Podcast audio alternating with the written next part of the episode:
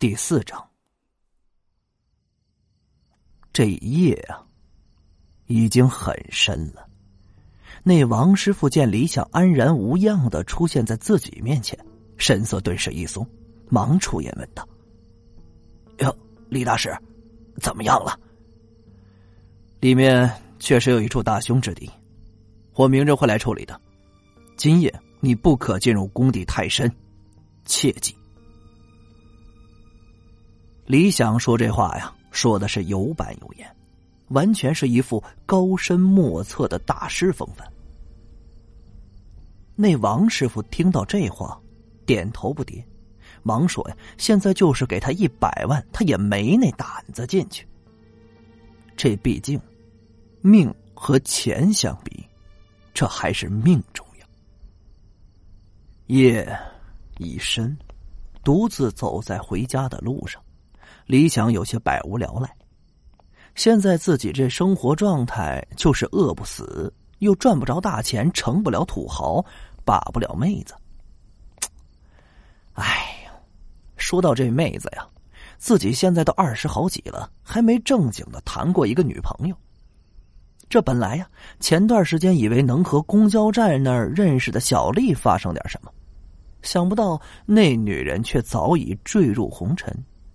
这想想还有点小失落。救命啊！一声尖叫把闷头走路的李想吓了一跳。我去，这光天化日，哎，不对不对，这黑天化日之下，难不成竟有人抢劫？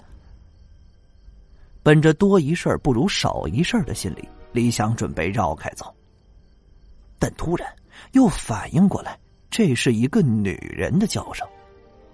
听声调，这应该还是个年轻的妹子。李想嘴角扬起了一丝弧度，这既然是年轻妹子，这算盘一拨，这个好人呢，哎，值得做。李想拔腿冲进巷道，黑暗中也没看见人，扯开嗓子大叫了一声：“警察来了！”叫声过后，巷道里。安静了下来，只有轻微的若有若无的抽泣声。李想鼓足勇气往前走了三十来米，月光下，见一个穿着一袭白衣的女子蹲在墙角啜泣着。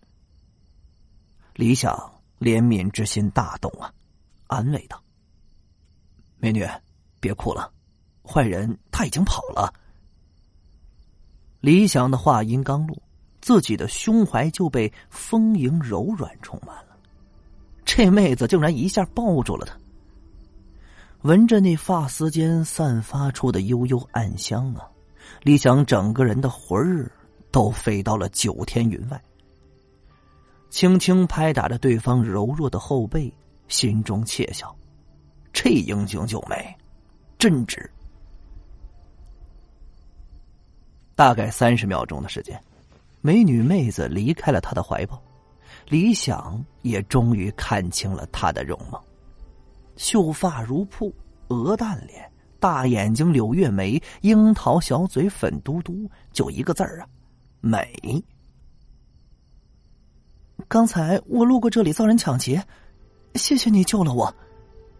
我去，连这声音都这么好听。李想目不转睛的看着这个大美人，嘴角啊就差流口水了。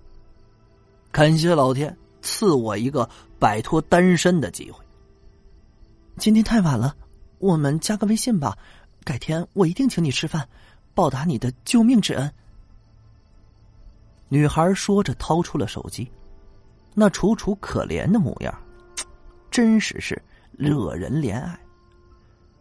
李想呢，也赶紧掏出自己的手机，打开微信，点击到扫描二维码，对着美女的手机扫了一下。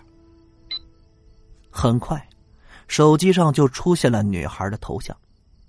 李想抬起头来，女孩竟然已经走远了。看着女孩在自己视线里消失啊，李想擦了擦自己的嘴角，点击了屏幕上添加朋友。哎。立马就通过验证加上，看着那美美的头像，李想顿时是心花怒放。叮的一声，竟然是那美女发来一条信息，心情激动啊！点开一看，四个大字儿遁入眼帘：“你是傻吗？”